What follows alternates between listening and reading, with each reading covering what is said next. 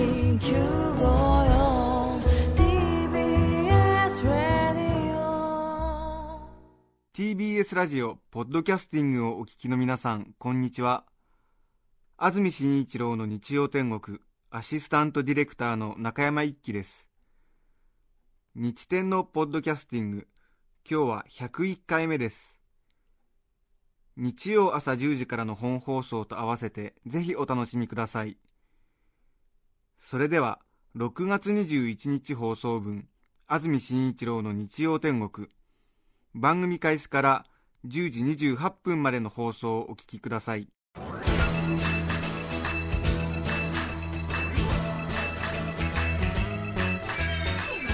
安住紳一郎の日曜天国。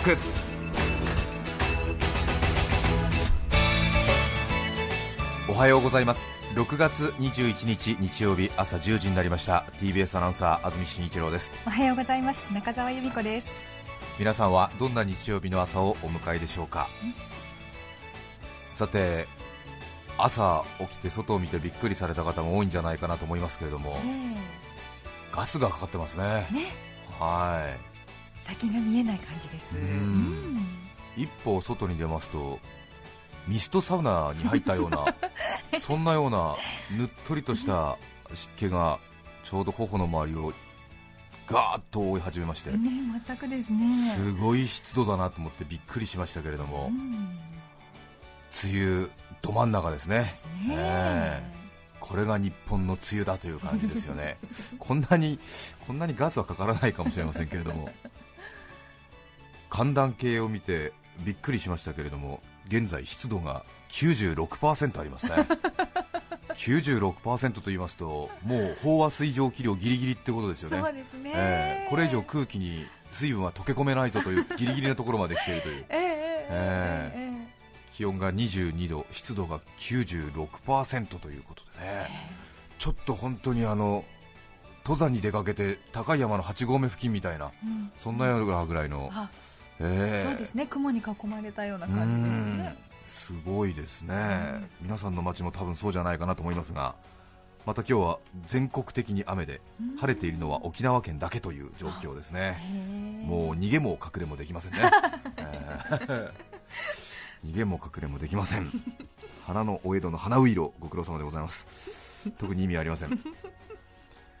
関東各地日中にかけて雨が降ったり止んだりで雨が完全に止むのは夕方以降になりそうだということです。雨のピークは昼前後で雷を伴って激しく降るところもある見込みです。日中の気温は24度くらいまで上がり昨日と比べると3度前後低めとなりそうだという予報が出ています。結構雨足も強いんですよね、ええ。昨日の夜も結構すごい勢いで降ってましたし、今も目にねちょっと遠目からでも見えるぐらいの雨粒が上から降ってますけれどもね、ちょっとね天気の悪い日続いていますが、金曜日ですか、京都にいたんですけども、昼間、夕方4時ぐらいからものすごい夕立というか、いわゆるゲリラ豪雨的な降り方をしまして、もうちょっとあの一瞬、もう全てのなんか世の中の動きが止まるぐらいなうん。信じられない雷雨がありまして、京都では結構そういう雨が普通に降っているのかどうかちょっと分かりませんけれども、へえ。仕事を私たちもスケジュールを変更せざるを得ないぐらいの、ええそれぐらいの雨で、今年も結構そういう経験をしたのは久しぶりだったんで、すごいなと思いましたよね、ええ。最近ちょっとね降り方が激しいですもんね、うんうん。ええ。ちょうどあの京都の神社にちょっと撮影でお邪魔するということだったんですけども、はい。ちょっとその神社が坂になってまして、それで要するにこちらが手前の参道の方からこう境内の方に向かうというような撮影をしたかったんですけれども、はい。雨の量がすごいんで、ちょっとその勾配がついている神社の境内向こうからちょっともう小川のような感じでジャラジャラジャラって 水が流れてきて。さすがにこれでは撮影できないだろうということでえ、え。泣く泣くそこの場所はその急遽中止して違う場所をまた撮影場所に選ぶというですね。なんかええすごいなと思って、ええ。びっくりしましたけれども、はい、さて先週ですね、はい。スペシャルウィークということで聴取率調査週間ということで日曜天国では毎年恒例になりましたこの時期山形の高級さくらんぼ佐藤錦をプレゼントということでそして今週もスペシャルウィーク続いてますんで今週もまた山形の高級さくらんぼ佐藤錦をプレゼントということなんですけれども、ロト2ですね、ミニマムロト2などと呼んでいますけれども、えーまあ、正しくはその純不動で、えー複式じゃなくて単式なんだから、それはナンバーズ2じゃないかという、えー非常にあのその宝くじファンから厳しいご指摘もありましたけれども、えーまあ、ロトっていうとね、こう例えば5と8 58っていうのが出たら、多分85も、まあ、正解になるっていうまあ、そういうようなことで、えーナンバーズじゃないかっていう、えーそういうようなご指摘もあったんですけれども、なんとなくあの語呂がいいので、私は、えーミニマムロト2、もしくはミニロト2と呼ばせていただきたいと思います。はい。一応ね断っとかないと、えー00から00から99までの2桁のお好きな数字を選んでご応募いただきまして、しかしその応募されたその番号の応募人数によりまして商品が変動するという 新しいシステムを導入いたしまして、えー新しいもの好きなものでございますから。その企画が成功するかしないかそんな読みよりも、うん。とにかく新しいものに常にかぶりついてしまうという私の差がありまして。結構あの面白かったなと思うんですけどもね。ね。まあ、参加してくださった皆さんはちょっとそのドキドキ感味わっていただけたんじゃないかなと思いますけれども。え前々からお話ししてますけども私のラジオ統計からよりますとその発する係数ですか？ーはい。もう懐かしい言葉になりましたけれども、まあずっと聞いてくださってる方はまあご存知かなと思うんですけれども、発する係数というものがラジオ業界には言葉がございまして、まあ私しか使ってないんですけれども、ラジオを聞いている人の中で、よし、この番組にメッセージを送ってみようと思う人。の割合を発する係数って私は呼んでるんですが、いや、これはね大事なんですよ。得てしてこう放送していますとこうメールとかはがきを送ってくださる方だけのこう意見とか、そういう雰囲気にこう左右されてしまいがちですけれども、ええ。いやいやとはがきやメール、ファックスなんかを送らずに、もう淡々とずっと何十年と聞き続けてる方がたくさんいらっしゃるわけで、その人たちはじゃあどういうふうなことを考えてるんだみたいな、そういうこともありまして、その発する係数っていうのは非常に私は大事にしてるわけですよ。はいはい。えで大体まあなんとなく0.07とか0.06っていう発する係数私は出してるんですけども この番組におきましてはですよ。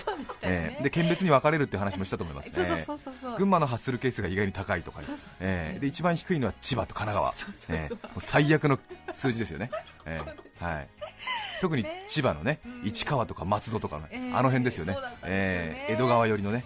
ええ。ええ。はい。はい。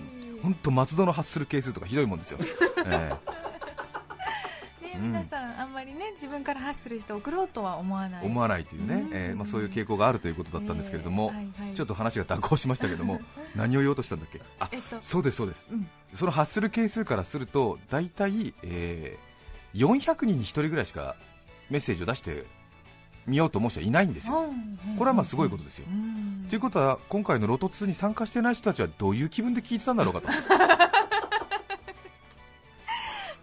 大丈夫なのかなとか思いつつねちょっとそういう反省もあるんですよね、ええ。これはね自分参加してなかったら多分おかしなことですよね多分ね、ええ。自分は別に何の福引券も持ってないのに福引きのなんかところをこう覗いてる感じですよね。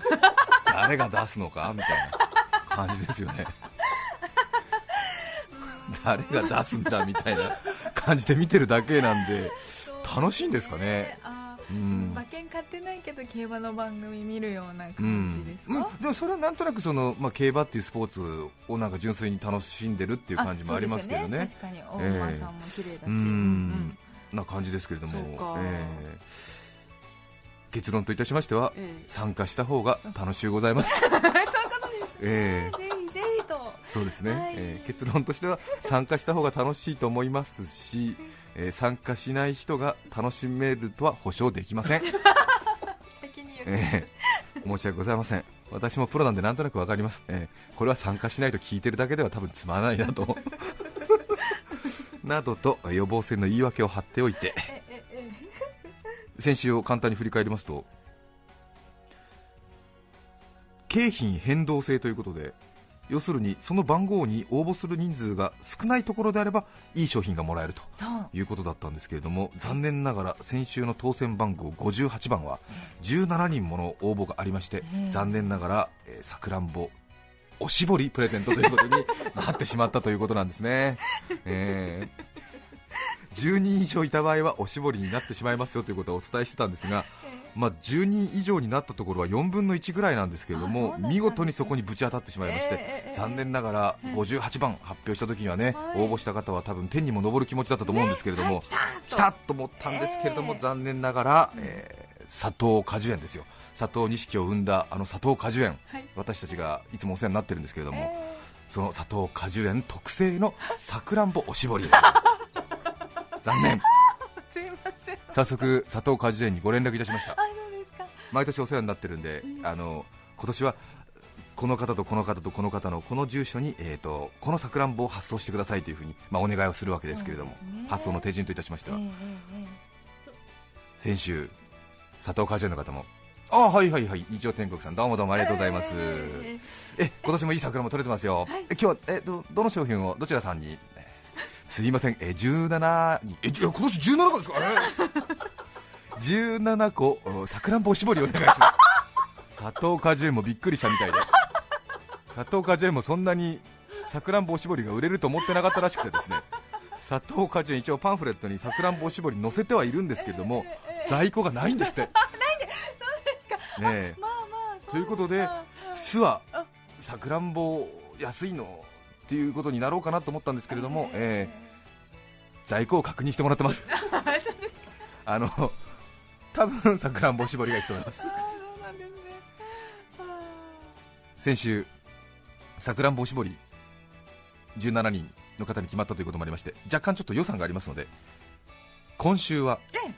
ミニロト2ミニマムロト2ですけれども え若干商品変動が有利に展開しております。なかなかいい利回りになっております。はい、景品変動確定拠出金。ええこれはでもですね、まあ、私自身手前味噌だと思いますがなかなか画期的なねアイデアだと思うんですよ。あー。え大体普通のその番組の検証企画っていうのは、うん。要するに応募する人によって倍率が当然変わりますよね。ハワイ旅行1組とかそうですね。10万円をお一人の方にと言いましても要するにこう応募する人がどれぐらいいるのかわからないから、うん。なんとなくえこれって結構応募するんじゃないだから当たりそうにないよねっていうようなことは応募する人ってのはいつも考えてると思うんですよ、うんうん。ええ。あとはその何名様？ね、100名様にプレゼントというとおおじゃあこれは当たるんじゃないかみたいな、ええ。ええ。500名にプレゼント。あこれはちょっと確実に当たりそうだな。なんてそういう倍率の計算を皆さん頭の中でやってると思うんですけれどもこの私たちの新しい日天オリジナル、えーミニマムロト2はですね はい。常に当たる確率は100分の1ですから。何人たりとも100分の1ですから。そうですね。ええ。ええ100分の1で確実に当たるんですよ誰かに何かがね何かが当たるんですただしね、えうん、うん。なるべくその他の人が選ばないような数字を選ぶっていう、まあ、ちょっとそのハウツーっていうんですか、ノウハウが必要になってくるということなんですけれども、はい。まずは今週の景品変動制の、まあ、非常に有利に展開しております今回のラインナップをご紹介したいと思いますちょっと先週の予算が余りましたので今週にキャリーオーバーしておりますのでまず応募者1名枠でピタリ賞を当てた場合ですね。はい。自分が選んだ数字が全く関東他の地域で誰一人で選んでいなかった。はい。もうお一人だけしか応募していなかったという数字がドンピシャリときた場合はなんとあ極上砂糖錦1キロ切り箱入り3万円相当のものをお一人で4箱独占することができますどうですかこのむちゃむちゃな。むちゃむちゃですね。え。えもっとねたくさんの人にね 普通に当てたらいいじゃないかというお気持ちはあるかもしれませんけれども世の中はもう格差社会のね流れでございます。一人の人が牛耳っていただくということでございます、ええ。あ3万円相当の極上砂糖錦砂糖果樹園からですよ。4箱も届くんですよ。政治家かっていう。どんだけ届くんだようちには。さくらんぼがっていうことですよね多分宅配業者の方もその後その方のねお付き合いを変えるんじゃないかと思いますねきっとね。えここの宅はこんなにいいものが？しかも砂糖果樹園ですよしつこいですけれども、砂糖錦を生んだ佐藤さんのいる砂糖果樹園。でですね。1年で限定30箱しか出荷できない極上砂糖錦を4箱も独占するんですよ。ごい。ですよね、え日本の極上のさくらんぼの7分の1を自分の家庭で消費するってえいうことですから、えそして応募者2名枠でドンピシャリの場合ですね。えはい。その数字に2名しか応募していないでドンピシャリの場合こちらはその極上の砂糖錦を当然2箱ということになりますね。はい、ええいやいやうちはちょっと家族が少ないからえご辞退申し上げますよと。えスタッフの皆さんで食べてくださいというお心遣いがございましたら私たちは遠慮するつもりはありません。はい、そういう人がいたらですね謹んでね。はい謹んでお受けしますけれども1人の場合は4箱。2名の方は当然2箱。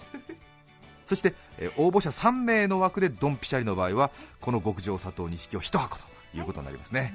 これまで44で来てるのに急に3でどうしたって感じですけどもね トータルしますとね、えーあれ？持ち分4箱じゃないの？みたいなことですけれども、この場合は、え1箱ずつということになります。それから応募者が4名から9名。2桁までいかず9名で止まっていた場合は佐藤錦終戦。こちらは、えー、L 玉1キロで極上ではありませんが終戦の佐藤錦を1箱プレゼント、はい。うん、これはいいですよね。いいですね。ええ。そして前回先週は10名以上の場合はおしぼりになってしまいましたけれどもここは2週目キャリーオーバーの恩恵ですね。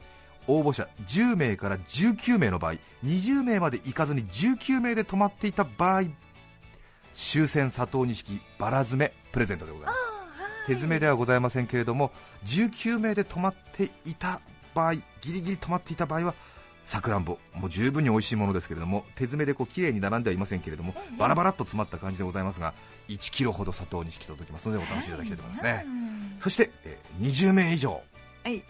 その 同じ数字の枠に20名以上の応募者がいた場合には申し訳ございませんけれどもさくらんぼおしぼりでございます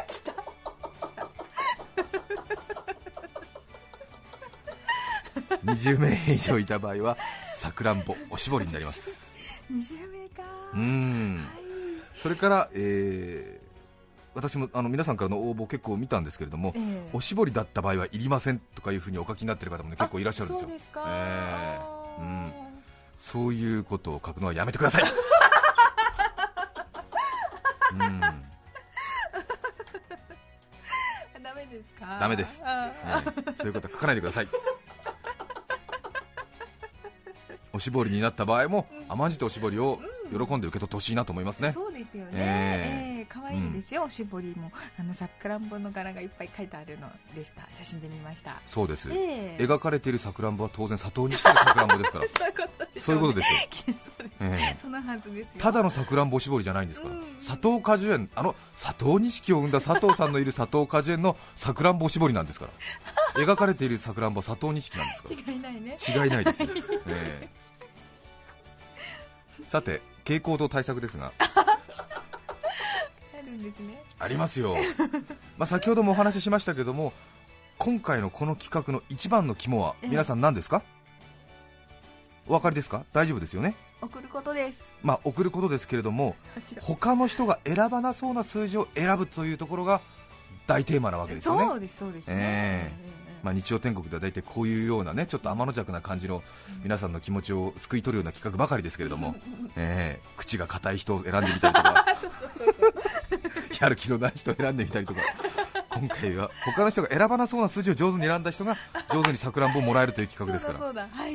でまあ00から99までのその100種類あるわけですけれどもはい、結構ばらつきがありまして。えやっぱりまあ1桁とか2人とか3人で相当その極上佐藤錦を持っていくぞっていう枠も大体4分の1ぐらいあるんですよ。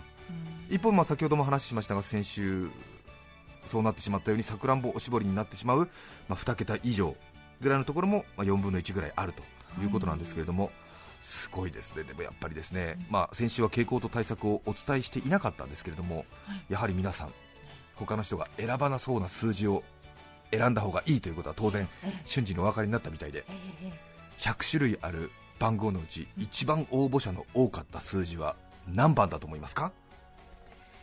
えーやっぱりこう年77とかうん、そういう縁起の良さそうな8番とか選びそうですけどうんね、そうなんですよ。うん。さすが鋭いことにお気づきになりましたね中澤様。闇っぽいですけど。77とかラッキーセブン2つだから選びそうじゃないですか、ね77選んだ方は先週2時間の間で4人ですよ。あそう、うん。ラッキーセブンの707と書いた人はたったの2人。へえ。01番。ええありそうですよね。ね一番ですから、うん。え01番と書いた人はなんと0 0人不思議なもんでございますね、えー。それから霧のいい数字っていうのも意外に応募が少なくてですね、ええ30とか50とか60とかすごい少ないんですよ。はへええ。逆にすごく中途半端ななんとなくこう83とか、ええ。83とか20人超え。あそうですか。すごい不思議だなと思いましたけれどもね、ええ。そして話途中になりましたけれども一番応募者が多かった番号はやはり日本人なんですね。4と9が比較的その数字の中では意味嫌われる、まあ、これはちょっとね、まあ、語弊のある言い方かもしれませんけれども4と9が人気がないんじゃないかという読みで4と9の組み合わせ49と書いたから29人で人気ナンバーワン。それから逆の組み合わせで94と書いた方も22人。あ多いんですね人気ナンバー度数でいきますと第3位に入っているという、へえええまあ、単勝が一番、ね、倍率低いところになっちゃったという49と94が。ええ。さくらんぼ絞りみたいなことですね。それから人気ナンバー第2位になったのが13番でえー28名。491394というのがやっぱり人気なかったということですね。皆さん読みはねなかなか良かったんですけれどもね、あ13日の金曜日とかそういうことなんですかね。そうですね、まあ、ん外国の人は外国人選手なんかは13番という背番号はとても嫌いますからね。うん。えーということで、うん。まあ、なんとなく皆さんこう同じような感じの読みで応募してもらった結果、はい。残念ながらこの皆さんの読み通りにはいかなかったというところがね あるんですけれどもね。今週はもうノーハンデ戦ですからね。もういろいろ情報を伝えましたからもう皆さん本当に運試ししていただきたいなと思いますけれども、え先週当選した番号が58番ですね。ね。えーさて今週は何番になるでしょうか。皆さんからのメッセージをお待ちしたいなと思いますけれども宝くじに当たった人ってのはどういう気持ちなのかなというようなそういうようなことよくテレビなんかでも特集されてますがはい。今回日曜天国では緊急アンケート。はい。先週58番が当選でしたね。ええ58番を選んだ方にインタビューを行っています。そうですか。あなたはなぜ58を選びましたか？ええ。これはね、ええ。ええ勝者に話を聞くっていうのはこれ大事なことですから、ええ。うん、え。あなたはどこで宝くじを買いましたか？に近い質問ですよね。ね。ええ。ええ。あなたはなぜ58を選びましたか？ええ。八王子市のミルキーさん女性の方。私は五木ひろしさんと八代亜紀さんのファンなので五木の5八代の8の5と8を選びました、ああいいですね。うんね。すごいですよね、ええ。ええ。無欲の勝利って感じですよね、ええ。ええ荒川区のズバーンさん男性の方。ええ。皆さんこれね先週58ズバリ正解させてますからね。すごいですよね。えよーものすごい強運の持ち主なんですけども、えーええ。妻の誕生日が5月8日だったからです。うん。そのせいか分かりませんが妻も私もゴーヤが大好きで58という数字はなんとなくラッキーナンバーになっていますあへえゴーヤも好きで。埼玉県白岡町正弘さん男性ちょうど買い物に行きドラッグストアに張り出されていた特売の値段が358円だったので3を取って58にしましたら当たりました。うー。んね。すごいですね。へー。3を抜いたっていうね。上手だなと思いますけれどもね。うん。それから八王子市の吉江さん女性の方。パチンコが大好きなのですが冬のそなたの台は5と8が出てくるとなかなか当たらないんです。そんなに悪い数字なら日曜天国なら当たるんじゃないかと思いましたという。なるほどね、なんとなく気持ちわかりますよ、ええ。天の弱な感じが出てるってことですよね。ね。ええ。え足立区の敏夫さん男性の方。特に好きな数字がない私は日天ホームページにある数字から拾おうとしホームページを見ていてピンときたのが58でした、中澤さんのプロフィールにある身長の下2桁です、うん。当選者が10人を超えたのはユミタンファンのせいかもしれませんね。これからは58をラッキーナンバーにします。という敏夫さんでございます。へえ。ということでございますけども、ええ関東全域にばっこしていると言われるユミタンファンですね。粘着質甚だしい。ユミタンファンここにもこういう気持ち悪いメッセージを送ってくるという。ありがとうござい安住さん？あのいつもねあの楽しくラジオ聞いてるんですけども安住さんがよくあの中澤さんのあの年齢をね間違えるんですよ。あの社会人になったのはあの中田さんとね近いと思うんですけども中澤さんはで安住さん安住本当何回ももう何回間違えるんですか本当にもう。っていうあのよくお叱りの電話をねいただくんですよあの 関東各地にばっこしているユミタンファンから。すっごい粘着してるんですなんでそんないや安住さん何回も言わせないでくださいよ。中澤さんと安住さんは2つ離れてるんです。いや本当に皆さん本当そんなんじゃなくて素敵にいつもえありがとうございます皆さんからのメッセージ 2桁の数字を書いて送っていただきたいなと思います。今日のメッセージテーマはこちらです。父さんの愉快な話。最近番組の最後で来週のメッセージを発表しているんですけれども、えええ11時59分ぐらいですね。父さんの愉快な話来週メッセージお待ちしています。という風に放送しますとそのもう20秒後ぐらいにですねええ楽太郎さんのごとくもうなんか素早くメッセージを出すことを生きがいにしてる方もいらっしゃるみたいで バッてくるんですよ。でもなんかその慌てて聞いてるみたいでうん先週父さんの愉快な話来週お待ちしています。はい。と放送した1分後ぐらいにメールがもう3通ぐらい来たんですがその3通の中の1通はなぜかゾウさんの愉快な話で1通。それからもう1人の方は不動産の愉快な話で1通。あの早く出してなんかその自分の気持ち盛り上げるのはよくわかるんですけども よく話聞いてくださいね。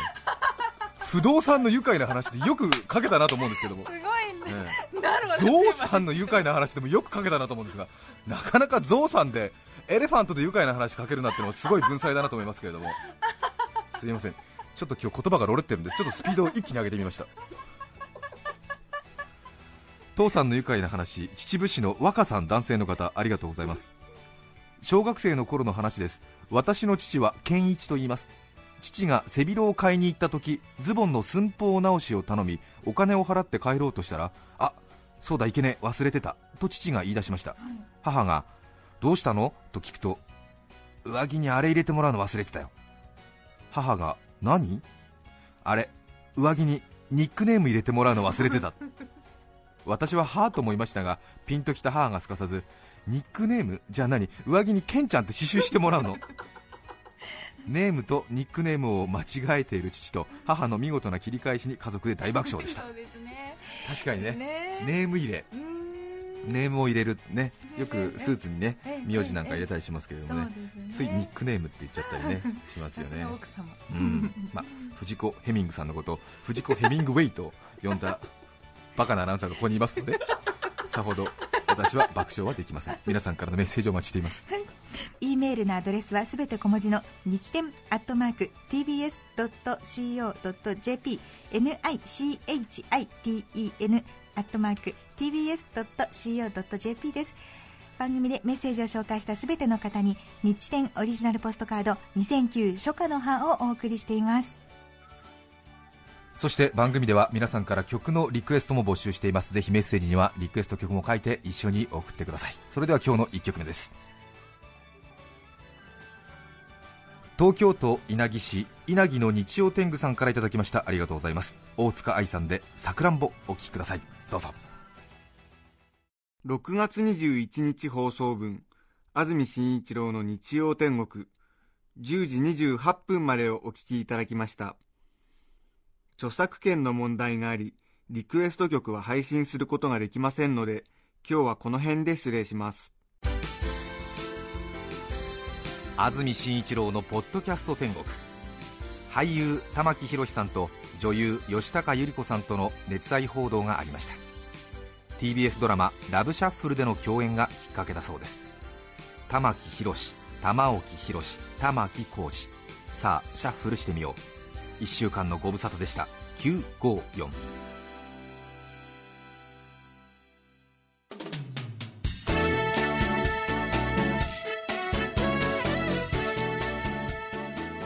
さて来週6月28日の安住紳一郎の日曜天国。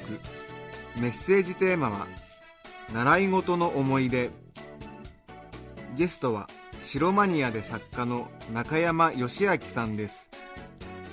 それでは来週も日曜朝10時 TBS ラジオ954でお会いしましょう。さようなら。安住紳一郎の「ポッドキャスト天国」これはあくまで試供品皆まで語れぬポッドキャスト。ぜひ本放送を聞きなされ。TBS ラジオ954「